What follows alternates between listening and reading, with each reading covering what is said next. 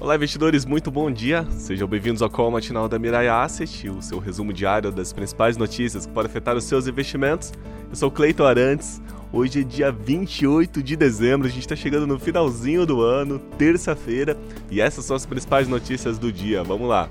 As bolsas de valores registraram ontem um movimento de recuperação, dando a, a, sinalização que essa última semana do ano possa confirmar o famoso rally de final de ano, mesmo com os temores da evolução da Omicron no mundo.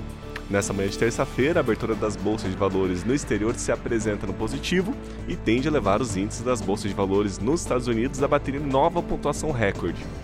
Por aqui, o Ibovespa registrou alta moderada ontem, e pode continuar aí testando uma redução de perda no acumulado do ano que já ficou em 11,3%.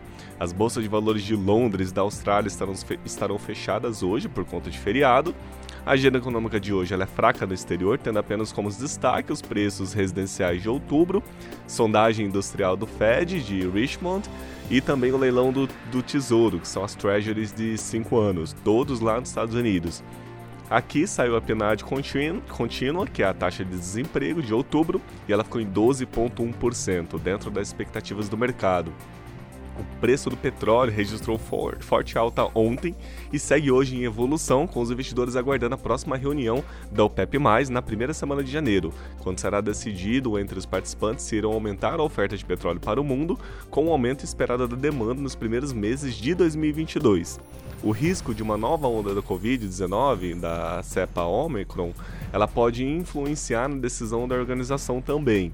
Apesar da liquidez reduzida, a gente aguarda que o Ibovespa ele continue acompanhando o movimento de seus pares no exterior e falando de Ibovespa, ontem fechou com uma alta de 0,63% a 105 mil pontos 554.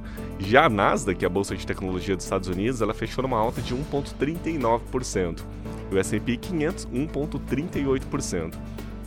Já o dólar comercial aqui no Brasil, ele fechou em queda de 0,42 é, a cotação a R$ 5,64, a Selic 4,28, ela está acumulada no ano, e a poupança 2,48. Na Ásia, as bolsas de valores fecharam em alta, o Nikkei 1,37 e Xangai 0,39.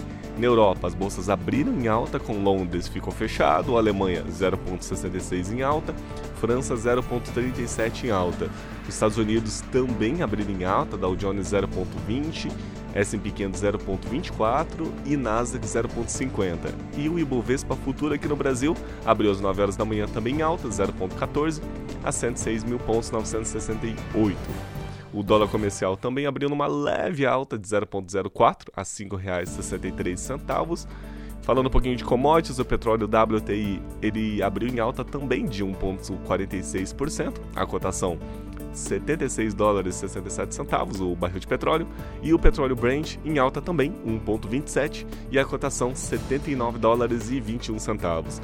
Já o minério de, no, no minério de ferro no Porto de Qingdao ele fechou em queda de 3,04%, a tonelada 119 dólares e 44 centavos. Bom, essas foram as notícias do dia. Amanhã a gente está de volta e ótimos negócios. Até logo!